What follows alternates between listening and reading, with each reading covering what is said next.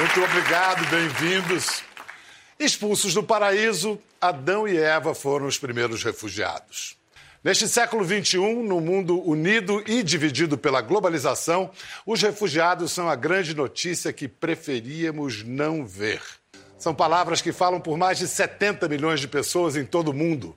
Gente que foi forçada a deixar suas casas, suas cidades, suas culturas por causa de guerras, conflitos, perseguições. A tragédia humanitária dos refugiados parecia distante de nós, brasileiros. Não mais. Já somos o sexto país do mundo com mais pedidos de refúgio. Só em 2018 foram 80 mil solicitações. Neste momento em que a imagem do Brasil no exterior anda queimada, eis um motivo de orgulho. Na lista de povos que são contra o fechamento de fronteiras, ocupamos um louvável segundo lugar. E a Operação Acolhida, criada para receber refugiados venezuelanos em Roraima, é apontada pela ONU como referência exemplar no mundo. Ante a chegada de refugiados, populações locais têm em geral sentimentos de medo e rejeição. A música ajuda a compreensão do drama dos refugiados, leva a compaixão. A quem a música não comove e seduz? Sedução no lugar de ameaça é a pegada de um sírio que chegou aqui de coração na mão para ser acolhido de coração pelos brasileiros. Ator da novela Órfãos da Terra, o refugiado mais amado do Brasil, Kaysar Dadur. Eu ensaiei, ensaiei, mas eu não vou conseguir falar. Muito prazer em conhecê-lo em, em árabe. Tá? Sharafat Bimayeri Fatika. Sharafat Maraftak. Da mesma Parecida, forma. mais ou menos. É, é. E, mas importante mesmo é essa palavra. Tarib. Tarib. Taribo. Porra, Kaysar, me ajuda. Falar. Posso falar em português aí, Bem-vindo. Ah, sahla. Não. Isso é no árabe lá da sua terra. No árabe do Google deu esse negócio aqui. Você lembra de ter ouvido essas palavras bem-vindo quando chegou ao Brasil? Quando as pessoas falaram para mim bem-vindo, eu não entendia nada. Quando, quando você chegou, aqui... você não falava nada? Não, nem oi, nada. Mas você falava várias línguas já. É, quando cheguei, falava quatro idiomas. Falava árabe, francês, inglês e russo. E cheguei, cheguei aqui e aprendi português. O Casar poderia ser apresentado como vice-campeão do BBB 18, revelação da novela Órfãos da Terra, ou como próximo concorrente da Dança dos Famosos, se é que vocês já não sabem disso. É. Ou você prefere ser apresentado como refugiado? Como um ser humano. Simples. Porque tem gente que se confunde, refugiado. Ah, você é refugiado. Tá, mas eu não sou venenoso. Refugiado é um ser humano. Normal, só infelizmente no país dele aconteceu uma guerra, conflito, e aí Como é que você gostaria que os brasileiros eh, entendessem os refugiados que aqui chegam? A palavra refugiado é uma pessoa que está que tá procurando proteção, entendeu? Ou para ele mesmo, ou para a família dele, para mãe, pai, irmãos, qualquer coisa. Você conhece a orquestra eh, Mundana Refugi? Bom dia. Carlinhos Antunes, que é o maestro, fundador da orquestra, apresenta pra gente qual a ideia da orquestra, quem é que está aí. É, como foi dito aqui, é, na verdade as pessoas elas não são refugiadas, né? elas estão refugiadas, né? E a ideia era justamente reunir os, os refugiados imigrantes para unirem-se aos brasileiros que aqui estavam, todos abertos para essa troca cultural e essa tro- esse acolhimento necessário principalmente para juntar os, os imigrantes e os refugiados. Então a gente tem aqui gente de várias partes do mundo. De quantas nacionalidades nós, Nós temos aí? aqui hoje com a gente tem oito diferentes, mas a gente tem 12 na, na orquestra, nacion- 12 ou 13 nacionalidades e 21 músicos. Carlinhos, então a ideia é que a música una o que o mundo separou, a vida separou? Exatamente. A gente diz que a gente está na contramão da história, né, Pedro? A música te transporta para algum lugar, de Ah, volta para casa. Aliás, onde é a sua casa hoje? É o mundo. Porque a Síria faz desde 2011. Eu saí de lá e nunca mais voltei. Primeiro, assim, por que, que você saiu da Síria em 11? O que, que te fez decidir que não dava mais para ficar? É, então, é, começou na Síria umas manifestações na rua. E aí a gente achamos que, tipo, ia acabar rápido. Tipo, a polícia ia acabar tudo rápido, porque a gente não estava acostumado nisso, ver isso, sabe? Manifestações, coisas. Uhum. E aí depois começou a estourar mais e mais e mais, ficou mais uh, perigoso o negócio. Eu tenho que sair de lá. Então, o país que estava mais fácil para mim chegar é Ucrânia ou Rússia ou Bielorrússia, porque a situação entre a Síria e esse país boa. E aí conseguiu na Ucrânia, uh, peguei um visto, estudante, e aí fugi para lá. E aí lá você viveu um momento muito traumático, né? Sim. O que, aconteceu com você? Tipo de uh, preconceito, tinha um preconceito contra mim. E aí me prejudicou muito. É muito, muito.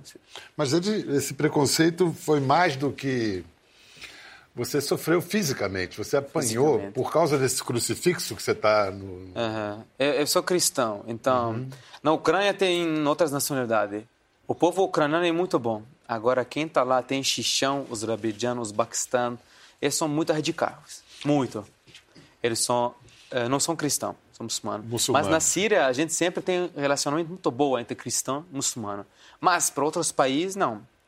Então, para o Xixão e Azerbaijão, o árabe tem que ser muçulmano, o sírio tem que ser muçulmano. Eles não aceitam sírio cristão. Não. Quando viram um árabe com crucifixo, Isso. Eu o que eles sou, fizeram? Eu tô tatuado também crucifixo, então uhum. eu tipo tenho orgulho de ser cristão, sabe? E aí e quando viram isso aqui, e aí tava na rua e aconteceu o que aconteceu.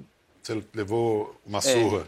É, quem me dera uma surra, bem surra forte, não é surra. Você só. quase morreu. É, foi muito forte, isso. Que, que, que fraturas você sofreu? Eu tenho no corpo todo.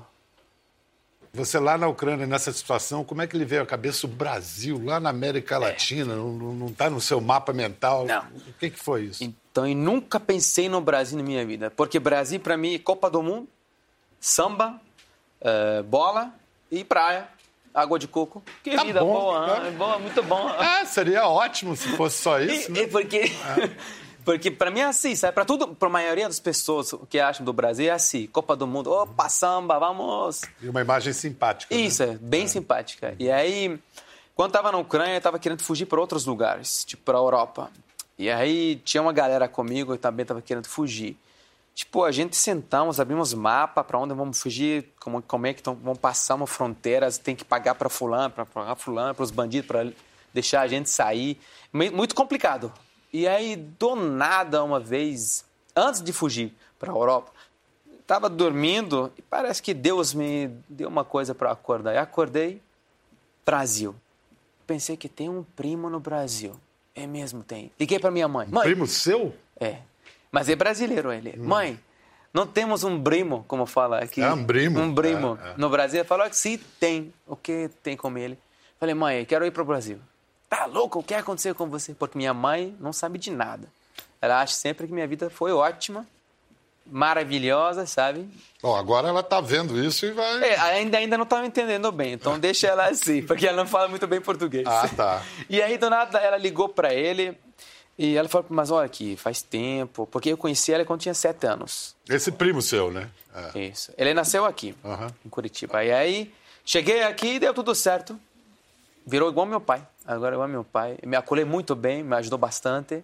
E aí o, Big é, Brother entrou na sua vida, você falou em que... Em 2017, eu nunca assisti BBB na minha vida. Nunca. Só uma vez estava sentado com uma galera. E aí apareceu o BBB na televisão. Eu falei, o que, que é isso aí, gente? É, porque eu trabalhava na garçom... Você não sabe. Até eu hoje vou te eu explicar, sei. então. É. Escuta aí, vou te explicar. Quem sabe você gosta, quer entrar lá. Vamos lá. então, para entrar no BBB tem que fazer inscrição. Sim. Ou tem um olheiro. Entendeu? Mas aí o cara precisa se inscrever vestido de Homem-Aranha? então, eu estava fazendo uma festa de criança, animação da criança, nesse dia. E aí cheguei da, da festa na casa da minha amiga, porque ela que tem as roupas, e aí tirei a máscara e falei, Steph, vamos, vou fazer a, a inscrição para o BBB. Garanto para você que eu vou deixar até vocês que estão me assistindo muito feliz muito feliz e dando risada demais. Então, só esse aqui, mas mais importante, na verdade, na verdade, na verdade, é minha família. O resto é história. O resto foi um sucesso. Aliás, com essa simpatia, o cara seria recebido, teria refúgio até em Marte, né? E aí foi vice-campeão é. do Big Brother. Não conseguiu o prêmio final, que era o que você queria, mas sim. conseguiu se ajeitar. É, graças a Deus, sim, consegui. E aí ganhei dois carros por causa das duas provas de resistência. Vendeu os dois carros? Na hora. Aí esses caras saem do Big Brother, são convidados para fazer presença VIP, sim, festa, sim, eventos sim. e tal. Ele conseguiu dar um jeito e olha que barato, ele conseguiu trazer os pais, Graças tirar Deus, os pais da guerra. Foi notícia no Fantástico. E graças a Deus que sobre, sobreviveram, sabe? Porque tem muita gente que morreram, infelizmente. Sobreviveram, mas eles viveram mais sete anos de guerra, sete anos a mais que você. Eles vieram com traumas marcados por alguma coisa? Sim. É, avião, é, barulho de helicóptero, de avião, foguete. Isso é, assusta? É, meu pai às vezes, tipo, sabe, tipo, ué. E aí teve um outro sonho que o casal vem realizando, além de trazer os pais, sempre quis ser ator. É. Mas ele começou na novela Órfãos da Terra, num papel pequeno, foi ganhando espaço na trama. É... Só que ele encontrou na ficção uma realidade conhecida. Rapaz, você com essa barba e cara de. Você é vilão, né? É. É vilão da novela. Eu sou, na verdade, capanga do Sheik. Capanga do Sheik. Pior, né? Mas capanga agora dele. parece que o seu personagem deu tão certo que ele tá ficando menos mal, é, é isso? É porque minha apa... o meu Fauzi, meu personagem, apaixonou com Santinha. Então Santinha mudou o coração do Fauzi. Escuta, mas pessoalmente, foi tão fiel à reconstituição do acampamento, você não é. ficou meio. Então, falei, quando entrei no campo de refugiado, fiquei Tipo, três dias com dor de cabeça, de verdade. Porque muito real, é muito pesado lá. E é calor, entendeu? Quando eu entrava nos, nas tendas, eu sentia, sabe, os dor das pessoas. Porque tem muita pessoas, muita gente que passaram muito pior que eu passei, entendeu? Lá não tem água, calor, não tem, não tem lugar para tomar um banho, sabe? Eles tratam eles igual lixo, sabe? É muito, eu, é muito triste. Eu, como repórter, fiz alguns várias reportagens em campos de refugiados no Oriente Médio. Sim. Muita humilhação, né? Muita sujeira, isso, muita. É... Isso. Eu até agora não me abri muito sobre minha vida pessoal, nem o que eu passei, porque até agora tenho cicatriz, sabe, que não quero abrir. Prefiro deixar guardado. Eu vou te falar uma coisa, eu nunca falei disso, nenhuma entrevista. Então aproveita e fala. Tem medo, umas coisas, muito medo. Medo de quê?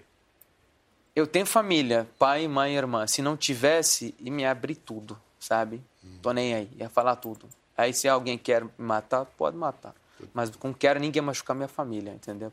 Ficou uma paranoia. Sim, aí melhor ficar Olha, a construção do campo de refugiados que a gente viu na novela foi fruto de uma parceria entre a Globo e o Acnur, o Alto Comissariado das Nações Unidas para os Refugiados. As barracas vieram de Roraima, Sim. foram usadas lá. Aliás, de Roraima também veio para participar desse programa a assistente de formação do Acnur em Boa Vista, que vocês vão aplaudir agora, nós, Aline Macari. Você é filha, neta ou bisneta de refugiados? Bisneta de refugiados sírios. Sírios também? É, prima. Como é que é o seu dia a dia em Roraima, o seu trabalho? É, sou assessora de comunicação do Acnur em Roraima. Roraima é a porta de entrada dos refugiados hoje que chegam à Venezuela. Eles chegam por Pacaraima. É um fluxo intenso, já foi mais intenso e ele começou de uma maneira bastante agitada, não se esperava por isso, não é? É uma situação de emergência, é uma operação de emergência. Então, é, toda, foi construída toda uma operação, que a gente chama de operação acolhida, para recebê-los em Roraima.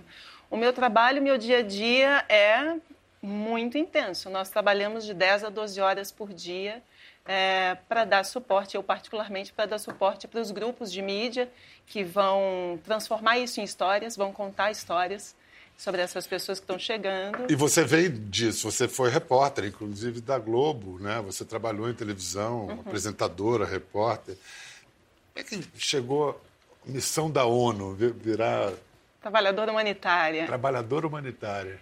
É, eu tinha a seguinte orientação de que eu faria algo maior do que mim mesma, algo para o coletivo. Isso sempre foi uma, uma marca em tudo que eu resolvesse fazer na vida. E eu resolvi fazer isso no jornalismo, e a partir do momento em que eu conheci a realidade na África, porque eu fui cobrir Primavera Árabe, aquilo me tocou tão profundamente que eu disse: eu preciso ir mais a fundo. As histórias me tocavam tão profundamente que eu disse, eu preciso ajudar de outras maneiras. Quais são essas outras maneiras? Né? E a questão humanitária me tocou de uma tal, de uma tal forma que eu disse, não, vamos, é por aí, é por aí.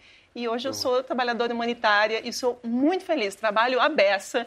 Eu tenho uma, uma frase muito bonita do Joseph Campbell, é, que é o papa da mitologia, de estudos comparados de mitologia, que ele diz o seguinte: siga aquilo que faz você se sentir absolutamente vivo. Todos nós temos uma lembrança daquilo que nos faz sentir absolutamente vivos. Estou vivo. Verdade. Eu sinto isso quando eu estou trabalhando em campo.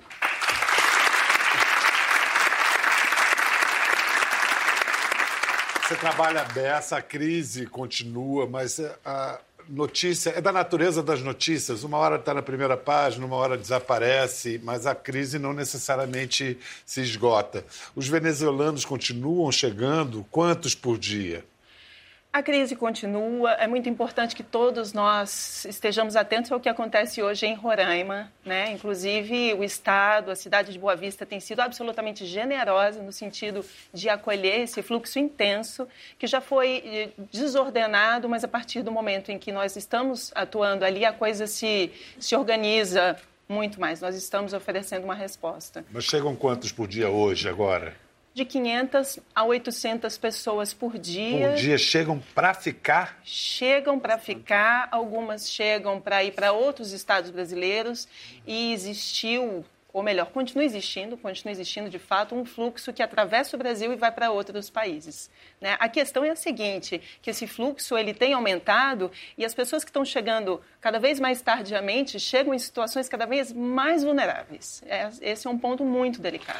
Quando você diz situação vulnerável, você pode descrever para a gente qual é essa situação? Elas chegam subnutridas, exauridas, né? Esses dias eu conversei com o senhor Bardo, que tem 70 anos. Ele veio fugido da Venezuela por ameaça de morte.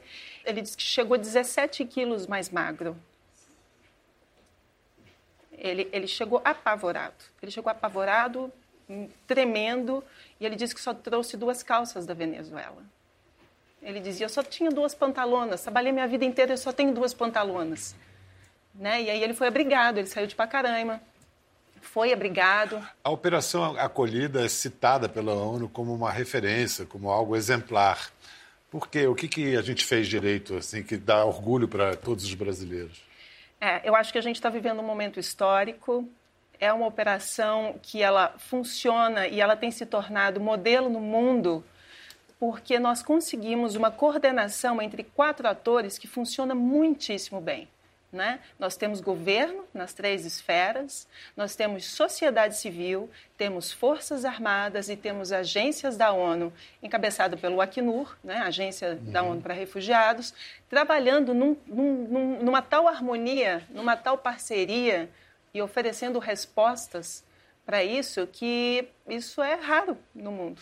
Olha, nós, a convite do Acnur e, e da área de responsabilidade social da Globo, a, a, nossa equipe foi conhecer a realidade dos abrigos de Boa Vista. Nossa Cicerone foi a Aline. E são hoje 6.700 refugiados divididos em 11 abrigos. É? Exatamente. Até agora. Há casos assim que as crianças na travessia se responsabilizam, é. às vezes até por crianças menores, então elas chegam muito maduras, muito adultas, é como se o tempo da, da infância tivesse acabado. Isso é de uma crueldade tremenda. A gente, a gente caminhando pelo abrigo, a gente se emociona profundamente. A gente escuta histórias e a gente chora, eu choro. Tem dia que eu choro. Me toca.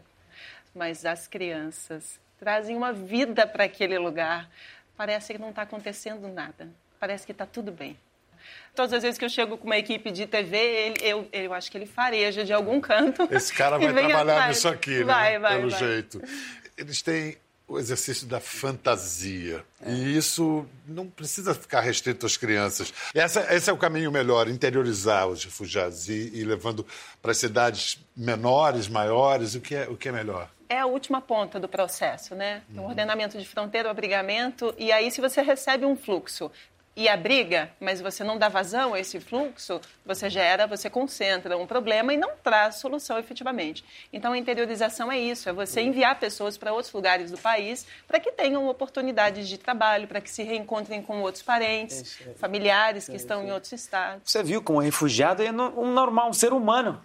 Tem criança, tem adultos, tem jovens, tem tudo. É um ser humano normal, gente. Tem cantora, tem cantora. Olha lá, ali tem uma cantora. A palestina Ula, que eu falo, Ula Al-Sagir. Em árabe, olha. Olha, olha, olha mais bonito, olha. O, o, seu pai fugiu da Palestina é, de uma guerra, foi para a Síria, acabou encontrando outra, uma história semelhante até com a do Kaysar. O que, que aconteceu com seu pai? É, ele morreu na Síria, na guerra. Na guerra. É, fugiu da Palestina para viver na Síria, depois morreu na guerra da Síria. Você canta para esquecer? Não, canta para lembrar, para não esquecer. Boa. Em Boa Vista, a gente fez esta pergunta a refugiados. Que objeto importante você trouxe com você quando você não podia trazer mais nada? Bueno, el objeto que para mí es muy importante es esta maquita.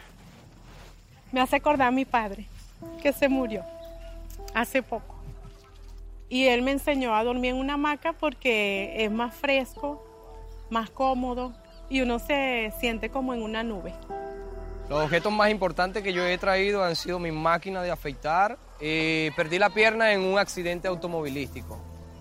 Mi máquina, como mis muletas, me sirven para yo continuar mi vida. Para mí es de mucho valor sentimental porque algo que aprendí de mi madre, que es esta aguja de tejer. Y es una manera de yo tenerla a ella cerca. Oya es en Venezuela, ¿verdad? Ella es la reina, la dueña de todos los cementerios del mundo.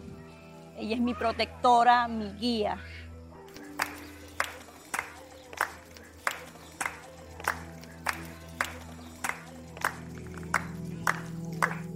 Mi compañera se llama Shakira. Me le rompieron la pierna, que me tengo que construirse la otra vez aquí. Esto es para hacer bolo y darle a conocer acá en Brasil la gastronomía que tenemos allá. Mi sueño es tener una pastelería. Esta es una Biblia, la Santa Biblia. El, el primer nombre de mi esposa y el segundo es el mío. Ella me ayuda cuando estoy triste, que estoy afligido, que no tengo fuerza. Ella es la que me indica qué tengo que hacer, la palabra de Dios. Yo esta es mi máquina de costurar y de trabajar. Y ahorita se me dañó. Compré a una amiga, esa amiga murió. Me dijo, puedes trabajar con esa máquina de costura porque con ella tú vas a emprender muchas cosas, vas a aprender cosas que tú no sabes. Y en verdad ella tenía la razón. Yo vine hasta Brasil sin absolutamente nada. Las únicas cosas de valor que tengo son estas fotos de papel. Estos dos son mis hijos. Y este es un primo hermano que murió gracias al gobierno. Falta de insumo. Perdí muchas cosas, más esto no lo he perdido. Este es algo que yo cuido con el alma.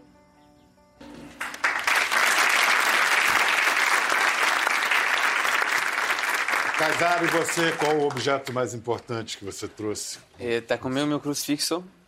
E uh, tem mais um crucifixo também que fica guardado. Uh, te... Nossa, você me trouxe aqui, já tô só tô chorando aí. Eu já chorei algumas vezes durante o dia de hoje. E meu crucifixo tem mais um crucifixo também que está guardado comigo, que não mostro quase para ninguém, de tão que tô, tem medo, tem que proteger ele. Era do meu avô, depois meu pai, depois quando nasci eu, uh, meu avô tirou do pescoço dele e ele me colocou. E depois meu pai levou, ele falou, só vou dar para ele quando ficar 18 anos. E aí, nos 18 anos, quando eu estava na Síria, meu pai uh, colocou esse crucifixo no meu pescoço e ficou comigo. Quanto tempo depois você teve que deixar a Síria? Uh, deixei em 21 anos, 20 anos, 20, 21 anos. Agora fazendo 30. E aí, tá comigo. Até seu filho nascer, né? Se Deus Sua quiser. filha. É. Muito obrigado, Aline Macari. Eu que agradeço. Muito obrigado, Ribeiro. Muito obrigado, Mundana Refúgio. Jogar luz sobre esse tema é, foi, é um objetivo desse programa e do Caderno Globo sobre refugiados que está sendo lançado pela Globo Universidade. Os retratos que estão aqui são do Felipe Fittipaldi, os mesmos que ilustram o nosso cenário. Ah! Quem quiser comprar esse disco, como é que faz? Na internet? Internet, entrar no site da Circus. Circus é, Produtora, que é a nossa produtora, que vende por lá também. E tem várias lojas também. E também já diz onde é que tem show para assistir vocês, as próximas datas. É, no. Instagram já tem show. A gente vai fazer o lançamento oficial, posso falar aqui, né? Pode. No dia 5, 5 de, de outubro, no Sesc, no Sesc Pinheiros, no Teatro Sesc Pinheiros. Uhum. E dia 27 de setembro, a gente é convidado da Ocan. A gente vai estar no teatro, no Auditório Ibirapuera também. Muito obrigado e parabéns pelo belíssimo trabalho. É isso, para a gente não se esquecer. Somos todos bisnetos, netos, filhos e talvez pais de refugiados. Até a próxima. Mundana Refúgio!